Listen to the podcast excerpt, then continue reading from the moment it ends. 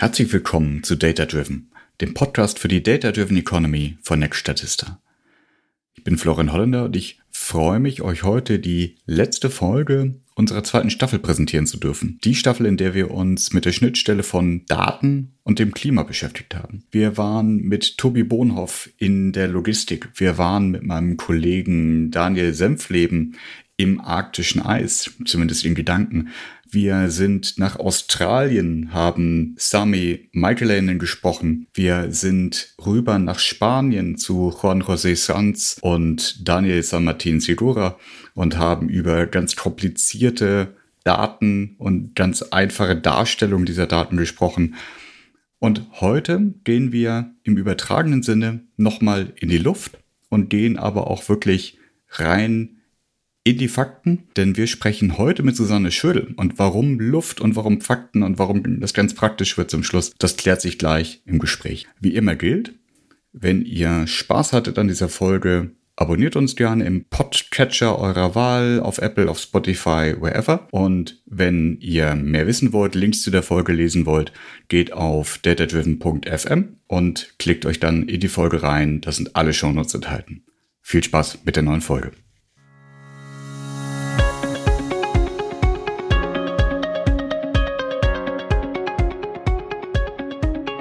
Dann würde ich sagen, starten wir einmal mitten rein. Wir sagen bei Data Driven herzlich willkommen Susanne Schödel. Susanne Schödel hat eine Karriere hinter sich auf dem Boden und in der Luft. Auf dem Boden als Politikwissenschaftlerin gestartet im Bundeskanzleramt, dann mit verschiedenen Führungspositionen bei Non-Profits, zum Beispiel in der Susan G. Komen Brustkrebsstiftung. Und sie war bis 2020 fünf Jahre lang Generalsekretärin der FAI, des Weltverbands des Luftsports. Und das wiederum passt ganz gut zur Karriere in der Luft. So, wenn ich es richtig mitgeschnitten habe, nach dem Start im Windsurfen schon während des Studiums in die Luft gekommen im Segelflieger. Und mittlerweile ist Susanne Schödel eine Hausnummer im Sport, denn sie ist mehrfache Weltrekordhalterin und Weltmeisterin im Segelfliegen. Und jetzt seit 2020 geschäftsführende Gesellschafterin der Susanne Schödel Environment Data. Und das ist sicherlich auch ein guter Grund, warum sie heute bei uns ist. Herzlich willkommen, Susanne Schödel. Herzlichen Dank für die Einladung. Jetzt, und das machen wir mit allen unseren Gästen, nicht nur mit Ihnen, zuallererst die Gelegenheit, richtig zu stellen, was wir in der Intro verhauen haben. Oder auch selber mit eigenen Worten nochmal zu erzählen, wie dieser Weg denn von jetzt 2022 aus aussieht und warum Environment Data jetzt bei Ihnen im Fokus steht. Lieber Herr Holländer, herzlichen Dank erst nochmal für die Einladung und ähm, Sie haben mich schon wunderbar vorgestellt. Das hat alles sehr gut gepasst. Ähm, eigentlich fast besser beschrieben, als ich das machen würde. Ähm, der Wechsel ist ja doch ein bisschen ähm, seltsam vielleicht für manche, wenn man hört Politikwissenschaftlerin und im Non-Profit-Bereich und dann auch beim Internationalen Sportverband und jetzt mit einer eigenen GmbH unterwegs zum Thema Umweltdaten. Der Hintergrund war einfach folgender. Durch das Segelfliegen und auch durch das Windsurfen davor bin ich auch immer viel draußen unterwegs mit den Elementen der Natur sozusagen, auch mit den Kräften der Natur und der Sonnenenergie und beim Segelfliegen fliegt man zwar die ganze Zeit das Flugzeug, aber man hat natürlich doch auch die Möglichkeit, sich die Landschaft anzuschauen und an den Himmel zu schauen und das Wetter zu beobachten und sich damit auch, wenn man nicht im Cockpit sitzt, zu beschäftigen. Und das habe ich eben schon seit vielen Jahren getan. Ich habe sicherlich tausende von Fotos vom Himmel in meinem Archiv, äh, weil ich das einfach immer wieder faszinierend finde, wie sich das von Tag zu Tag verändert. Ich bin dieses Jahr 50 geworden und dann stellt sich ja der eine oder andere sicherlich auch die Frage, was kommt jetzt noch beruflich und was sind wichtige Themen? Und dadurch, dass ich eben diese Vorerfahrung mit dem Wetter habe durch die Fliegerei, dass ich immer schon technikaffin war, dass ich mich auch für naturwissenschaftliche Zusammenhänge interessiert habe und mich manchmal auch sehr stark in Themen rein vertiefe, bin ich dann durch Lesen wissenschaftliche Literatur auf ein Thema gestoßen, das ich dann auch immer weiter verfolgt habe, weil ich gedacht habe, hier ist irgendwo ein äh, Bereich, den ich auch vielleicht mit einer geschäftlichen Tätigkeit quasi beackern kann. Und zwar die Frage, woher wissen wir denn eigentlich, wie unsere Treibhausgasemissionen sich entwickeln?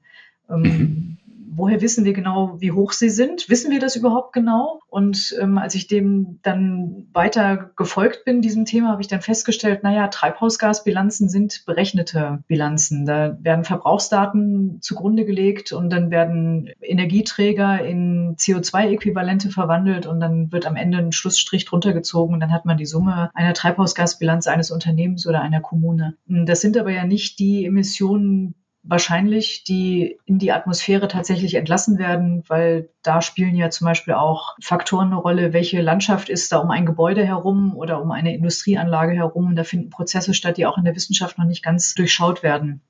Und dann habe ich mich gefragt, wie wird denn eigentlich CO2 in der Atmosphäre gemessen? Also was wissen wir darüber? Und da wird ja immer die Referenzstation auf Hawaii genannt, äh, Mauna Loa von der ähm, National Oceanographic Administration. Ähm, dort mhm. wird seit den 50er Jahren die einzige Messstation weltweit betrieben, die dermaßen genau den absoluten CO2-Gehalt in der Atmosphäre misst. Und wir sind jetzt so bei 417 Parts per Million mit steigender Tendenz. Das geht seit den 50er Jahren immer nur in eine Richtung, nämlich bergauf. Und es gibt nur halt quasi jahreszeitlich bedingt ähm, die, die Schwankungen, die sich jedes Jahr wiederholen. So, das ist dann der absolute CO2-Gehalt. Aber die Frage ist, wie bringt man denn jetzt die berechneten CO2-Emissionen und den absoluten CO2-Gehalt zusammen? Und wie passt Hawaii zur Westfalen-Lippe im Zweifel? Ne? Genau. Also das, das erscheint ja dann erstmal auch weltweit weg für, je nachdem, wo man gerade ist und welchen Fokus man dort hat. Ja, und das Interessante ist ja, wenn wir jetzt das gleiche Messgerät, das auf Hawaii steht, hier aufbauen würden, dann würden wir auch auch einen absoluten CO2-Gehalt bekommen. Der wäre vielleicht ein bisschen höher oder ein bisschen niedriger,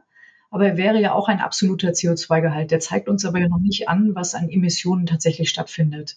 Es gibt in Deutschland knapp ein Dutzend solcher Messstationen, die vor allem oder eigentlich ausschließlich bisher im ländlichen Raum stehen. Und zwar deshalb, weil man mhm. halt in der Wissenschaft bisher sich vor allem auf die Austauschprozesse mit natürlichen Landschaften konzentriert hat. Also man wollte wissen, wie das funktioniert mit den Pflanzen, die CO2 absorbieren durch Photosynthese und dies dann auch wieder abgeben und im Tageslauf die Unterschiede haben und in Jahreszeiten auch. Aber CO2-Emissionen oder Treibhausgasemissionen entstehen ja zum größten Teil in Städten zwei Drittel aller Treibhausgasemissionen entstehen in Städten. Und dann habe ich mich natürlich gefragt, warum wird dort kein CO2 gemessen? Mhm. Je weiter und je tiefer ich in dieses Thema eingestiegen bin, habe ich diese Lücke quasi entdeckt, an der aber die Forschung auf jeden Fall auch arbeitet und jetzt eben versucht, diese Wissenslücken zu schließen. Aber sie ist eben weiterhin da. Die dynamischen Austauschprozesse, also den Nettoaustausch einer Emissionsquelle mit der Umgebung und dem, was dann netto an Emissionen quasi in die Atmosphäre kommt und am Ende dann als höherer Anteil an CO2-Gehalt auf Hawaii gemessen wird. Diese dynamischen Prozesse sind überhaupt nicht trivial, die zu erfassen. Also mhm. es gibt Messsysteme und Messmethoden, die werden jetzt zum ersten Mal in Städten eingesetzt im Rahmen eines EU-Forschungsprojektes mit einem Zeithorizont bis 2025. Und ähm, da misst man zum ersten Mal in München, Paris und Zürich die Treibhausgasemissionen der Stadt. Ähm, mit verschiedenen Messsystemen. Also es gibt sogenannte Edikovarianzmessstationen, es gibt welche, die einfach den absoluten CO2- und Methangehalt messen und auch Lachgas.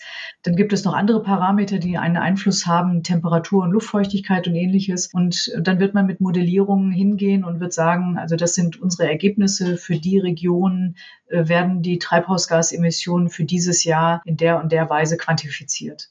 Und das wird man gegenüberstellen einer Treibhausgasbilanz und dann wird man feststellen, es gibt entweder eine Übereinstimmung oder es gibt einen Unterschied und man wird sich mit der Weiterentwicklung der Methoden einfach im Laufe der nächsten Jahre annähern. Aber es zeigt eben, es ist sehr erstaunlich, wir reden alle über Reduzierung von Treibhausgasemissionen, aber eigentlich weiß es keiner wirklich genau. Und wenn man auch genau nachliest beim Global Carbon Project, die ja gerade für 2021 ihren Bericht für die ganze Welt quasi veröffentlicht haben, mhm. als Zahl bleibt dann meinetwegen übrig, für 2022 werden 37,5 Gigatonnen CO2-Emissionen erwartet. Aber das ist eben mit großen Ungenauigkeiten behaftet. Und hier jetzt hinzugehen und Lösungen anzubieten, mit denen diese Datenlücken quasi geschlossen werden können, das ist der Gegenstand meines Unternehmens. Aber es hat mich auch viel Zeit gekostet, dahin zu kommen, wo ich heute bin. Es ist nicht ganz trivial. Nee, es ist überhaupt nicht trivial. Und bevor ich das vergesse, eine kurze Notiz für die Hörer. Alle Studien, die wir erwähnen, sofern sie öffentlich verfügbar sind, so wie dieses äh, iCross Cities Projekt, von dem Frau Schöll gerade sprach, das tun wir in die Show Notes, kann man dann nachher sich dazu lesen. Genau, und, und inhaltlich ja, wir hatten in den letzten Folgen jetzt, äh, weil wir uns ja dieser, dieser Staffel des Podcasts wirklich auf das Thema Daten und Klima fokussieren, einige Gäste, die alle mehr oder weniger auf der Modellierungsseite sind. Sei es den, den Gesamtatlas äh, vom ICSS zusammenzustellen oder wie mein Kollege in Modellen des Polareises irgendwie zu modellieren, eben was da passiert äh, und das in Zusammenhang mit echten Messdaten zu bringen. Oder auch in der Logistik eben auf Basis mittlerweile endlich etablierter Standards Modelle zu bauen, wie denn der Ausstoß von Logistikketten äh, einzuschätzen ist, zu berechnen ist, um Unternehmen überhaupt eine Basis zu geben, auch tätig zu werden, nicht nur qualitativ wir tun was, sondern wir haben auch eine Idee davon, wie sich das auswirken wird, was wir tun. Und nur hat eben weder der Laster selber irgendwie eine Sonde dran, die den echten Ausstoß genau misst und dann irgendwie zentral meldet, noch haben wir entlang der Straße, wo der Laster fährt, Sensoren, die dann irgendwann mal die Auswirkungen des Ganzen tatsächlich messen. Und die Frage, die ich mir stelle und vielleicht dann sich andere aufstellen, ist, wie groß ist denn die Auswirkung dessen oder die Fehlsumme dessen, dass wir eben nur zwölf Messstationen in Deutschland haben und alle fröhlich mit ganz viel Energie und ja auch sehr gutem Ansinnen modellieren,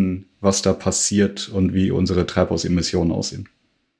Also die Frage, wie genau die verschiedenen Methoden sind, wenn es um die Quantifizierung von Treibhausgasemissionen geht, die kann ich Ihnen jetzt nicht auf, den, auf das Prozent genau beantworten, weil das hängt natürlich auch ein bisschen von den Methoden ab, die eingesetzt werden. Aber wenn man in den entsprechenden Publikationen nachliest, werden ja immer Angaben dazu gemacht, wie viel Ungenauigkeit da drin steckt. Also es können 10, 20, vielleicht auch 30 Prozent sein. Aber die, egal ob es jetzt 10, 20 oder 30 Prozent sind, es schafft natürlich eine Ungenauigkeit, die uns ja bei dem Ziel dieser Klimaneutralität irgendwie im Weg steht. Und das müssen wir beseitigen. Und ähm, da findet im Moment unglaublich viel Bewegung statt, weil auch Wissenschaftler, die sich von ihrer Ausbildung her schon mit diesen Fragen beschäftigt haben, gesagt haben, wo sind denn die Lösungen, mit der politische Entscheidungsträger, Unternehmen, Industrie, Landwirtschaft Daten bekommen, die ihnen ganz konkret sagen, das, was ihr jetzt gemacht habt, das hat eine Einsparung von so und so viel Tonnen CO2 pro Jahr zur Folge. Und da kann ich jetzt als ein Beispiel nennen Carbon Space. Die sitzen in mhm. Irland. Ähm, die haben sich zum Ziel gesetzt, speziell jetzt im Bereich der Landwirtschaft zunächst und dann vielleicht auch zukünftig für Gebietskörperschaften und Kommunen und Städte und größere Gebiete, alle verfügbaren Daten an einem Ort zusammenzubringen. Also es sind Satellitendaten sowohl für Treibhausgase, wo es ja nicht so viel gibt. In der EU wird demnächst ähm, ein Satellit starten, der dann ab 2025 äh, operativ sein soll und der CO2 aus dem All messen soll, als auch Satellitendaten, mit denen jetzt zum Beispiel äh, Landnutzungsarten, Vegetationsstände erfasst werden oder auch Infrarotdaten ausgewertet werden, zusammen mit Messdaten am Boden sowohl von Temperatur, Luftfeuchtigkeit, Wetterstationen als auch zum Beispiel von diesen sogenannten Dekovarianzstationen, die lokale Treibhausgasemissionen messen. Diese Daten fügen die zusammen in einer Form, die sehr umfassend ist und modellieren daraus dann die Emissionen für eine bestimmte Region über einen bestimmten Zeitraum. Also es geht um diese Frage, wie schaffen wir eine bessere Datenlage, wenn es um die räumliche und zeitliche Auflösung speziell in Bezug auf Treibhausgasemissionen geht. Und da muss man jetzt speziell für Carbon Space noch dazu sagen, wenn man sagt, Treibhausgasemissionen sind ja immer alle Treibhausgase gemeint, ähm, also CO2, Methan, Lachgas und welche Spurengase es da noch gibt. Bei Carbon Space ist jetzt zum Beispiel speziell CO2 und Kohlenstoff, die dort im Fokus sind, weil das eben das ist, was auch analysiert werden kann. Und es zeigt auch wieder auf, wo die Probleme liegen, da ein möglichst umfassendes ja. Bild zu schaffen. Ja. So, und das ist die Annäherung, sage ich mal, von der Messdatenseite her.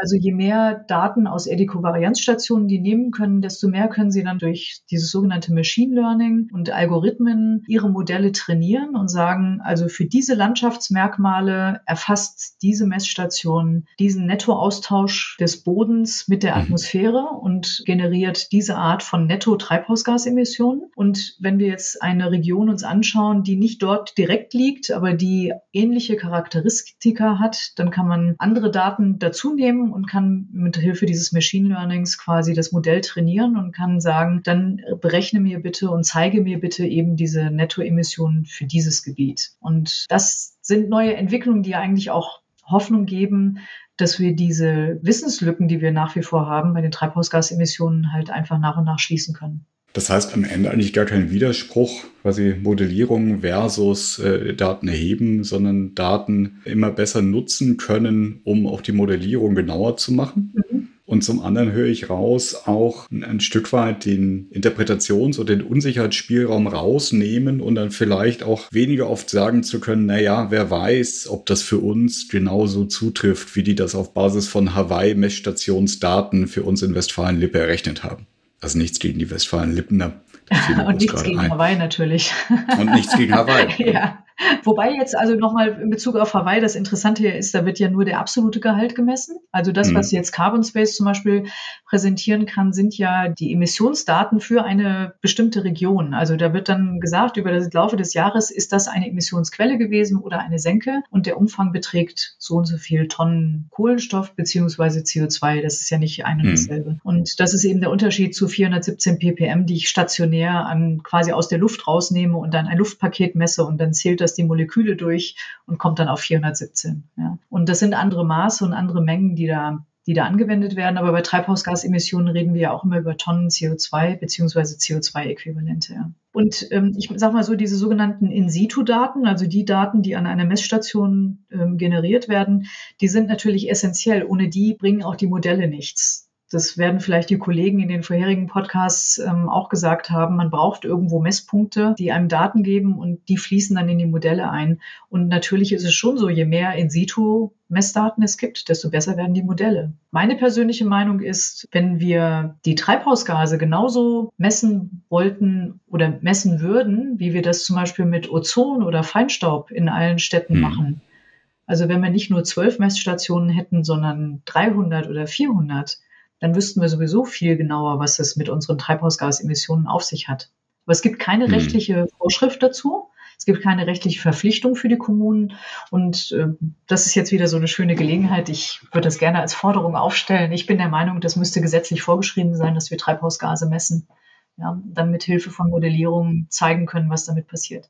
Ich habe dazu in der Kapital das älteres Interview im Vertreter des Umweltbundesamtes gefunden neulich, würde ich auch nochmal verlinken, wo da so schön zitiert, also plakativ zitiert wird, wir messen Emissionen nicht, wir berechnen sie. Mhm. Das ist wesentlich genauer und zuverlässiger. So, oh. ne? und dann die Schlussfolgerung des Artikels war so, eine komplette Messung geht ja sowieso nicht. Mhm. Man kann nicht überall Sensoren hinhängen, also warum dann, jetzt in mhm. meinen Worten. Ne? Mhm. Und das ist natürlich ja, ist interessant. Also den werde ich dann auch mal lesen, den Artikel, und äh, mich vielleicht auch mit dem, mit dem Mitarbeiter des Umweltbundesamtes dann mal in Verbindung setzen. Rein Interesse halber, weil ich, es gibt ja ein benachbartes Thema Luftqualität. Und mhm. äh, da gibt es ja von den Vereinten Nationen eine weltweite Kampagne jetzt schon seit einiger Zeit und auch sehr intensiv mit dem Schlagwort 99 Prozent aller Menschen atmen ungesunde Luft. Hm. Was ich extrem finde, das muss man sich mal klar machen, ja, dass wir auch zu denen zählen, die wahrscheinlich ungesunde Luft atmen. Und das Plädoyer ist ja, dass man überall Luftqualitätssensoren aufbaut, ja, damit man eben an jedem Standort weiß, in der Stadt, in der Smog ist, in der Stadt, in der frische Luft ist, äh, wie sind die Feinstaubwerte und Ozonwerte und äh, Temperatur und vielleicht noch andere Faktoren. Und ich finde, warum soll das gelten für Luftqualität, was dann nicht genauso angewendet werden sollte für diese schädlichen Treibhausgase? Ja von denen wir wissen, dass sie für unsere Atmosphäre eine verheerende Wirkung haben und ähm, Wetterextreme wahrscheinlich mit sich bringen und äh, viel Leid über die Menschen bringen. Ja. Ist denn die Messtechnik so weit schon, dass man das, also at scale, in, in das sehe ich jetzt als Laie in der Stadt, dann kommt man an einem Container vorbei, wo offensichtlich die Wetterstation Daten aufnimmt. Könnte man da schon, also im industriellen Maßstab irgendwie Sensoren für Treibhausgase anbringen? Oder ist das, auch wenn es schon seit Jahrzehnten ein bekanntes Thema ist, noch hinten dran auch in der Technik? Ja, die Schwierigkeit, also die Technik selber, die ist komplett ausgereift. Also ich habe selber auch einen technischen Kurs mitgemacht, wo wir so eine Station aufgebaut haben, Messdaten ausgewertet haben, die ganzen Fragen, also wie viele Berechnungsschritte müssen da drüber laufen, bis der Datensatz auch ähm, valide ist.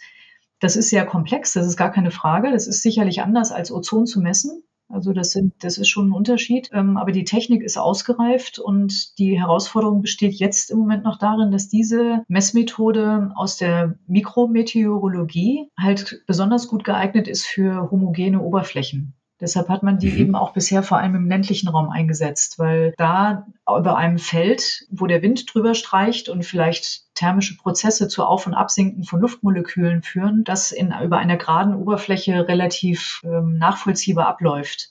Aber wenn Sie sowas natürlich über einer Stadt machen, mit einer inhomogenen Oberfläche, dann wird das schwieriger, weil man dann nicht mehr genau weiß, diese auf- und absteigenden Luftpakete, die man zählt, wo man die Moleküle im Prinzip zählt, ähm, wo kommt das genau her, wo sind die Ursprünge, wo sind dann die Senken, in die das wieder abtaucht. Und deshalb gibt es dieses ICOS-Forschungsprojekt zum Glück, muss man sagen. Ähm, es sind ja nicht nur die, drei Städte, in denen das umgesetzt wird, sondern im kleineren Maßstab auch noch in zwölf weiteren Städten. Und ich glaube, daraus wird man jetzt die ähm, Standard Operating Procedures äh, sicherlich skizzieren können, wie man zukünftig auch in Städten solche Messmethoden einsetzt. Und äh, ich war kürzlich auf der Schwäbischen Alb unterwegs auf dem Rückweg äh, vom luftfahrttechnischen Betrieb und habe dann eine Messstation auf einem Feld stehen sehen und habe gedacht, hm, die sieht aus wie eine Edico-Varianzstation. Und äh, ich war mit einem Fliegerfreund unterwegs und habe gesagt, wir fahren jetzt hier mal kurz auf den Feldweg, das muss ich mir angucken. Und dann bin ich da mit meinen mit meinen Wanderstiefeln zum Glück äh, durch den Acker gestapft. Ähm, und es hat sich herausgestellt, es war tatsächlich eine Edico-Varianz-Messstation äh, mitten auf einem Feld. Und ähm, ich habe dann gesehen anhand der Datenschilder, dass das offensichtlich von der Universität in Hohenheim war. Und äh, habe dann auf der Internetseite einen Ansprechpartner gefunden, mit dem ich auch telefoniert habe. Das sind so gute Beispiele. Das war ein Forschungsprojekt, das hat 2008 angefangen. Von 2008 mhm. bis 2017 wurden Daten gesammelt und auch Publikationen gemacht über den Nettoaustausch von Kohlenstoff und CO2 über diesem Feld mit unterschiedlichem Bewuchs. Es gab vier Stationen insgesamt und zwei stehen jetzt noch. Und nach Abschluss des Forschungsprojekts haben sie gesagt, wir lassen die Stationen stehen und weiter messen. Ähm, cool. Wir sind also weiterhin im Betrieb und generieren Daten. Und ich glaube, das ist einfach unglaublich wichtig, dass man sowas hat und dass es davon mehr gibt. Ja. Wenn es auf absehbare Zeit nicht passieren sollte, dass es eine rechtliche Anforderung wird, dass in jeder Stadt, äh, vielleicht sogar in den äh, mittleren und großen Städten an mehreren Stellen, weil sie verordnet gemessen wird.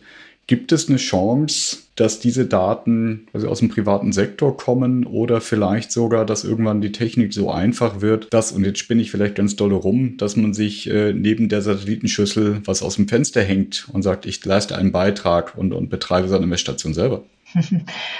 Ja, da ist die Schwierigkeit, ähm, also da unterscheidet man in der Szene, sage ich mal so, zwischen den sogenannten Low-Cost-Sensoren und den hochpräzisen Messinstrumenten, die mit mhm. Laserspektroskopie arbeiten. Und die Preisunterschiede äh, sind gigantisch und die Qualitätsunterschiede auch. Also so ein kleines Gerät, so wie man das heute halt nach dem Stand der Technik hat, das einen CO2-Sensor hat, das hat eine Ungenauigkeit von plus minus 30 Parts per Million oder 40 Parts per Million oder 50 Parts per Million. Und das ist einfach viel zu ungenau, um damit irgendetwas Sinnvolles tun zu können. Es gibt immer wieder Versuche, dass man dann diese normale Drift der Sensoren korrigiert, auch durch Algorithmen. Aber das stößt immer wieder an seine Grenzen. Und ähm, ich sage mal, State of the Art ist jetzt doch die teuren und guten Messsysteme einzusetzen. Und sie müssen heute eben noch verschiedene Messsysteme kombinieren. Also man muss CO2 und Wasserdampf im Übrigen messen, also CO2 und H2O. Und übrigens ist Wasserdampf sowieso das wichtigste Treibhausgas, ähm, was auch wenigen bewusst ist, weil CO2 führt dazu, dass mehr Energie in der Luft ist. Die erwärmt sich dadurch. Wärmere Luft kann mehr Wasser aufnehmen. Mehr Wasserdampf erzeugt mehr Risiko von Extremwetterereignissen. Das ist eigentlich diese Kette, die es da gibt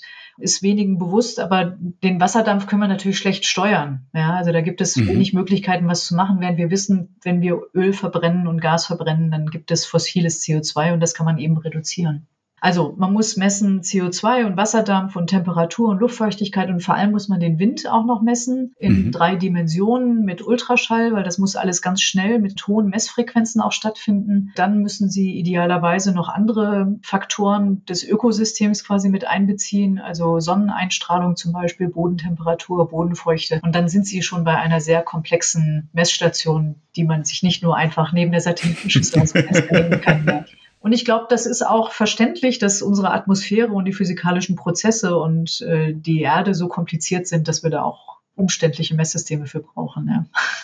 Ich denke, das sollte auch gar nicht das Ziel sein. Also ich, ich persönlich, ich finde es schön, wenn auch quasi in, in der breiten Bevölkerung etwas getan werden kann, zu welchem Thema auch immer.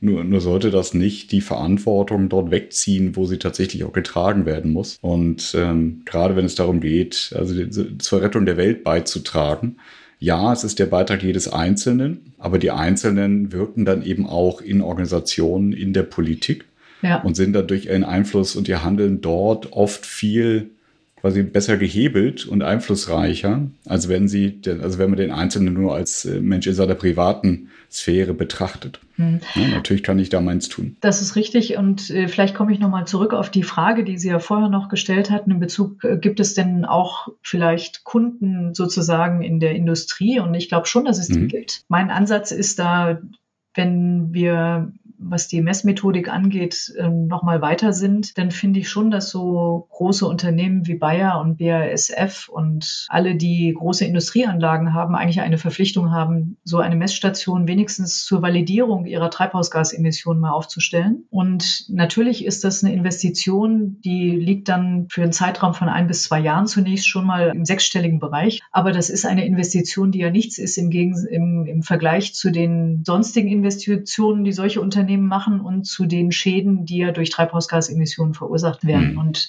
da finde ich schon, kann man auch an die Verantwortung der Unternehmen appellieren, da mal mehr zu tun, als das bisher der Fall ist. Und um nochmal überzuleiten auf die Politik und die Verwaltung, da ist es ja schon ein bisschen schwierig. In den Gesprächen habe ich dann immer wieder gehört, ja, es gibt eben keine gesetzliche Vorschrift. Warum soll ich mich dann darum kümmern? Und das Zweite, was halt zurzeit auch häufig auftaucht, wenn man so über die Frage Klimaschutzmaßnahmen, Energiewende, Planungen zur Treibhausgasneutralität spricht, dass äh, man dann so sehr schnell in den sogenannten Mühen der Ebene ankommt. Ja? Also wir sind ja ein föderales System. Ich hatte im Landkreis Kalf äh, vor kurzem den ersten Klimakongress miterlebt. Da haben Vertreter gesprochen mhm. vom Landkreis. Da war ein Bürgermeister, da war ein Vertreter von der Handwerkskammer, da war ein Vertreter vom Energieunternehmen, da war der Regionalverband, das Regierungspräsidium, die Landesenergieagentur. Also es waren viele Vertreter dabei, die alle irgendwie ihren Teil dazu beitragen müssen, dass wir das jetzt schaffen, was wir da vorhaben. Und manchmal kann man sich dann eigentlich nur die Haare raufen, weil es so komplex ist und weil die gesetzlichen Vorschriften immer komplizierter werden und weil man sich dann schon fragen muss, ob uns dieser große Rundumschlag und die große Wende überhaupt gelingen kann. Ja. Hm. Auch da, glaube ich, sind Daten extrem wichtig, weil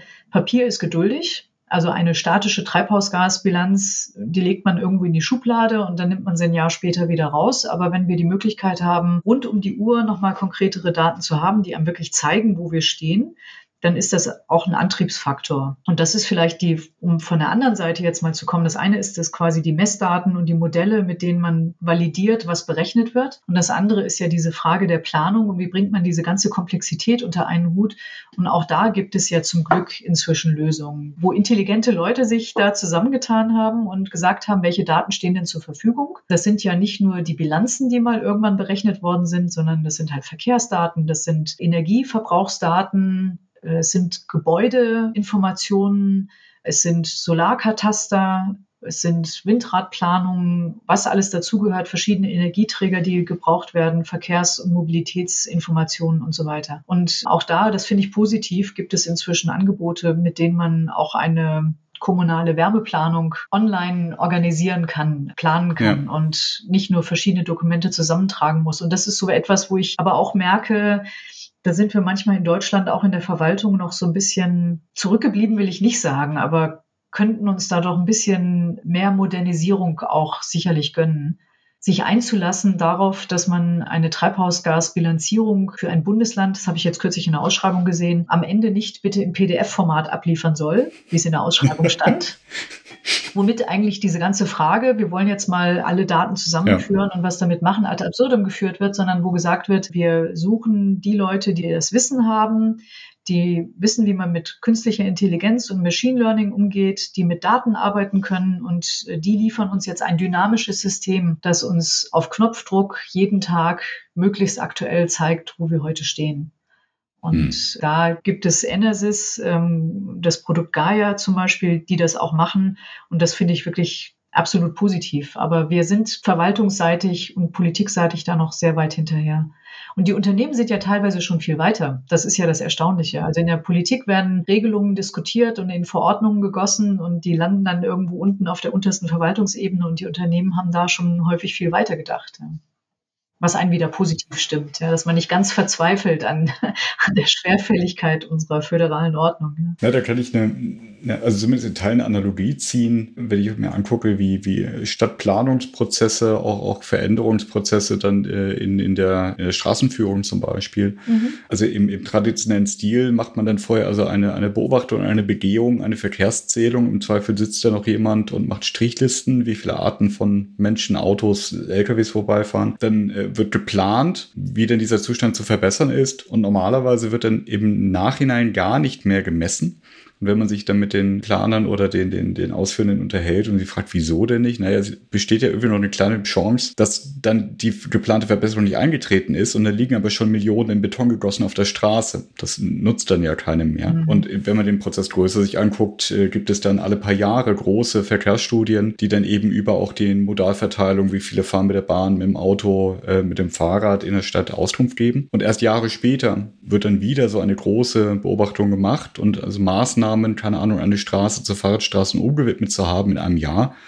Die Effekte des Ganzen werden dann offiziell erst mit Jahren Nachlauf ja. teilweise berichtet. Ja, ja. Ne, das ist ja, also im Einfacheren, das, was Sie gerade sagen, wenn ich nicht spürbar, aufzeigbar mache, äh, welche Veränderungen wir tatsächlich erwirken können, dann wird es ungleich schwerer, auch dann die Begeisterung oder zumindest die, ja, die, die Reaktion überhaupt darauf haben zu können, mhm. weil, weil, es so, weil es so im Äther schwebt. Ja, und da, ich meine, das, sorry, das ist für mich gerade der Trigger, dass noch mhm. was anderes mir zu dem Thema einfällt, Methanemissionen. Also mhm. Methanemissionen sind ja ein, ein ganz wichtiges Thema, weil Methan halt deutlich klimaschädlicher ist als CO2. Mhm. Der absolute Anteil von Methan ist wesentlich geringer als der von CO2. Der beträgt zurzeit knapp 2000 Parts per Billion. Also das ist ein quasi Tausendstel im Vergleich zu dem, was wir mit, mit CO2 haben. Aber es ist eben um ein Vielfaches klimawirksamer. Es ist zwar auch kurzlebiger, aber es ist klimawirksamer und die Zahlen unterscheiden sich da. Manche sagen, es ist 24 mal so klimawirksam wie CO2 und andere sagen 80 mal so wirksam. Das hängt dann so ein bisschen ab von den Zeiträumen, die man da in Betracht zieht. Manchmal wird es, glaube ich, auch politisch ein bisschen instrumentalisiert. Aber Methan ist ein wichtiges Treibhausgas und es liegt in den Permafrostböden in Sibirien und wird sich da vielleicht ähm, auslösen und in die Atmosphäre kommen. Und wir haben ja jetzt bei der Explosion an Nord Stream 2 auch gesehen, was das bedeutet, wenn Methan da plötzlich in großen Mengen rausströmt. Was übrigens an den ICOS-Messstationen dann gemessen werden konnte. Und man hat anhand von Modellen dann quasi und Satellitenbildern zurück rekonstruieren können, wie viel Methan da wahrscheinlich entwichen ist. Aber auch diese Zahlen variieren zwischen 70.000 Tonnen und 250.000 Tonnen Methan, die da entwichen sind. Aber es ist auf jeden Fall sehr hm. viel, entspricht, glaube ich, also in einem Rechnungsansatz der Menge der CO2-Emissionen der Pariser Innenstadt in einem Jahr. Ne? Also es mhm. war schon eine ganz beachtliche Menge. Und weil Sie das gerade gesagt haben mit den Verkehrsmessungen begehen, das hat mich daran erinnert. Ich habe dann im Zuge der Frage, wie man eigentlich Methanlecks identifiziert, auch festgestellt, die Methoden in Deutschland sind doch veraltet. Das ist jetzt so ein kleiner äh, Tritt ans Schienbein von der DVGW, Deutsche Vereinigung für das Gas- und Wasserfach, weil die nämlich diese Regelwerke schreiben. Und ich fasse es mal so zusammen, da stehen die Regeln drin, begehen, befahren und befliegen. Mhm. Begehen heißt also in regelmäßigen Abständen mit einem Handmessgerät alle Bestandteile eines Gasspeichers zum Beispiel oder einer Gasförderanlage oder Gasproduktionsanlage überall abgehen und gucken, ob da irgendwelche Lecks sind. Und befahren heißt, man montiert ein Messsystem auf dem Dach eines Autos und fährt dann durch die Anlage und kann dann auch mit Modellen vielleicht rekonstruieren, ob es irgendwelche Lecks gibt. Und befliegen, mhm. da gibt es ein Regelwerk, das ist allerdings, glaube ich, schon sieben, acht, zehn Jahre alt, äh, wo Drohnen genutzt werden sollten mit Messsystemen installiert, die dann quasi über die Anlage fliegen und das detektieren können. Und der Stand der Technik ist inzwischen viel weiter. Es gibt kostengünstige Systeme, die fest installiert werden rund um so eine Anlage mit Windmessern. Und dann haben Sie ein Dashboard, an dem Ihnen die Daten angezeigt werden und anhand der Windmessungen in Kombination mit den Gasmessungen modellieren kann, wo ist eventuell eine Quelle für ein Methanleck? Ganz konkret, an welchem Teil der Anlage und wie viel Methan kommt da pro Stunde raus? Mhm. Und das findet sich bei uns nicht in den Regelwerken. Ja. Tausende von solchen Systemen sind in, in Nordamerika schon im Einsatz, aber hier bei uns noch nicht, weil auch einfach das nicht der Stand der Technik ist. Und klar gibt es da natürlich ein bisschen Konkurrenzdenken unter Herstellern und Anbietern von den Systemen, gar keine Frage.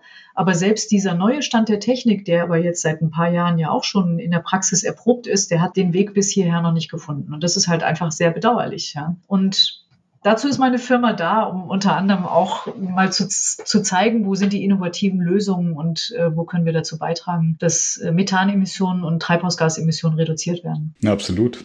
Und zudem noch würde ich ja mal, also Unkenntnis der, der Sache genau vermuten, dass Begehen auch Geld kostet und Ressourcenaufwand bedeutet und natürlich irgendwie ein Sensornetz aufzubauen auch eine Investition ist. Ähm, aber also die, dieser Ersatz, also Menschenaufwand für eine eigentlich mechanische Tätigkeit durch eben ein schlaues System sich ja normalerweise relativ schnell amortisiert. Ja, das, das garantiert, wobei Begehungen müssen trotzdem gemacht werden. Das hat was mit den Sicherheitsbestimmungen zu tun. Und hier geht es ja jetzt speziell um Lecks. Und das Problem ist ja, wann entdeckt man denn ein Leck überhaupt? Und wenn man natürlich nur zwei oder dreimal im Jahr eine Begehung macht, dann hat man eine deutlich reduzierte Wahrscheinlichkeit, ein Leck zu entdecken. Während man ein Messsystem installiert, das 24 Stunden am Tag, sieben Tage in der Woche Daten generiert, kann das natürlich eine Wahrscheinlichkeit, dass es nicht gefunden wird, extrem reduzieren. Ja. Hm. Und das ist das, was ich auch irgendwie faszinierend finde. Das sind ja alles Entwicklungen, die aus der Wissenschaft kommen. Ja, da haben sich Wissenschaftler der Atmosphärenphysik Gedanken darüber gemacht, wie man bestimmte Probleme lösen kann. Also wie man zum Beispiel eben Treibhausgasemissionen tatsächlich quantifizieren kann, wie man die Erkenntnisse, die man über diesen Austausch von Landschaft und Atmosphäre, welche Auswirkungen das hat auf CO2-Emissionen, wie kann man das irgendwie verallgemeinern und daraus sinnvolle Produkte machen. Oder auch dieses Thema der Methanlecks, das sind alles wissenschaftliche Grundlagen. Und diesen Wissenstransfer, ähm, der ist eben ja jetzt ganz wichtig. Wir wissen jetzt, dass wir mit den Treibhausgasen Schaden anrichten.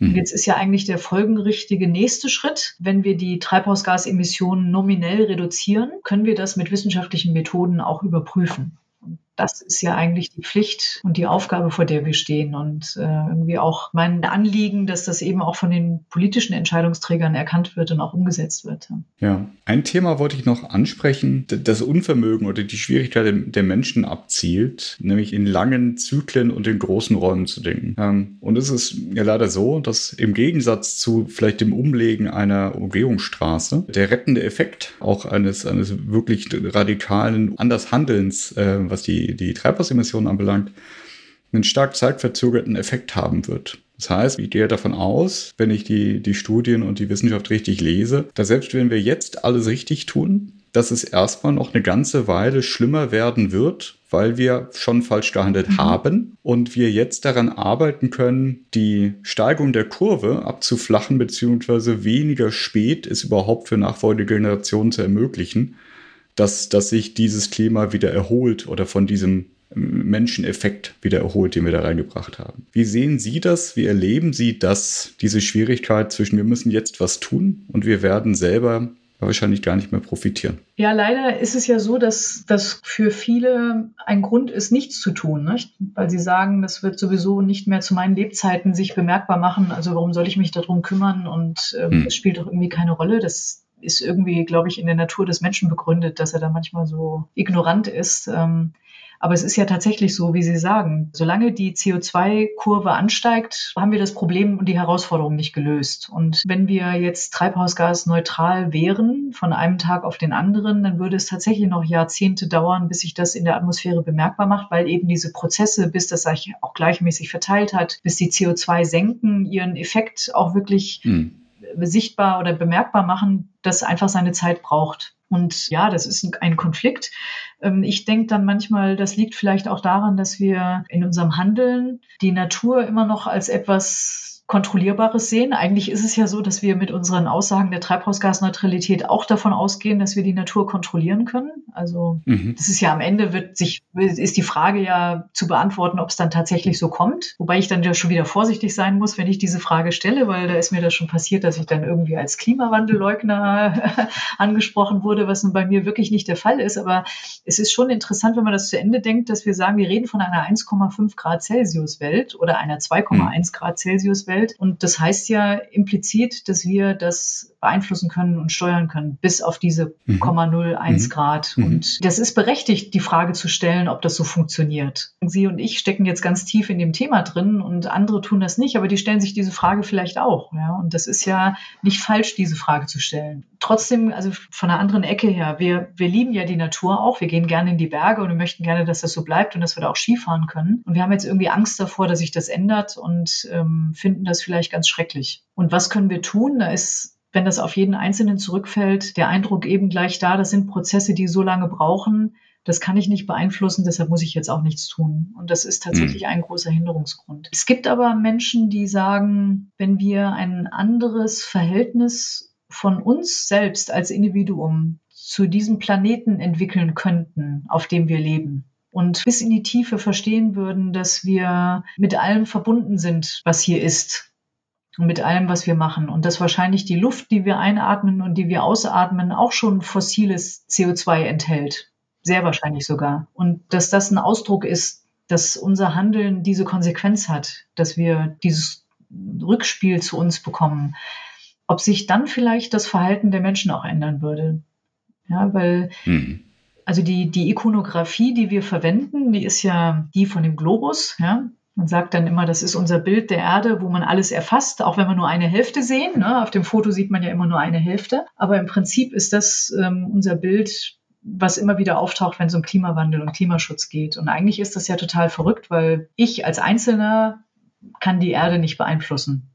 Ja, ich mhm. bin Dafür ist sie auch viel zu groß. Und eigentlich müsste die Ikonografie eine ganz andere sein, die uns direkt mit jedem Bild berührt und uns klar macht, das ist unsere Verbindung zu unserer Umwelt und der Luft, die wir atmen und die Erde, auf der wir stehen. Und ähm, das ist noch so eine auch der Fragen, die für mich noch nicht endgültig beantwortet ist und wo ich bisher auch nicht, also es gibt ähm, philosophische Betrachtungen dazu, aber die sind irgendwie in der Öffentlichkeit nicht bekannt. Das ist sehr, sehr ein Nischenthema leider. Aber wenn ich da mit Vertretern vom BUND zum Beispiel spreche und frage, hm. habt ihr denn mal drüber nachgedacht, ob euer Konzept vom Umwelt- und Naturschutz noch zeitgemäß ist? Dann regt das, glaube ich, zum Nachdenken an. Aber im Moment sehe ich das nicht, dass dieses Umdenken stattfindet. Und ich glaube, das ist eines unserer zentralen Probleme, warum wir jetzt weiterhin noch viel mehr Emissionen verursachen als in den vergangenen Jahren. Jetzt alles noch mal viel schlimmer machen, als es sowieso schon gewesen ist. Das ist ja völlig schizophren, muss man ja eigentlich sagen. Und alle machen mit. Manchmal packt mich da auch schon ein bisschen Frust und ja, ja, ja und, und zu Recht leider, wie ich finde. Ist aber ein super interessanter Punkt, den Sie aufgebracht haben. Den nehme ich mir selber mal mit, denn tatsächlich dieser Überblicksblick auf die Welt. Mhm. Man sagt es ja genauso Leuten wie Ihnen, die also mal mehr von der Erde gesehen haben als andere in, in einem Blickfeld, dass das Bewusstsein dafür wächst, dass es eben unsinnig ist, keine Ahnung, in Stadt, Land, Nationengrenzen zu denken und das Gefühl oder den Eindruck zu haben, man könnte für sich selbst irgendwas tun. Das hat eine Auswirkung ringsrum aber gleichzeitig verschwimmt natürlich in dem Bild des Globus als Sinnbild für den globalen Klimawandel und das Problem, das wir gemeinsam haben, auch ich als einzelner Mensch.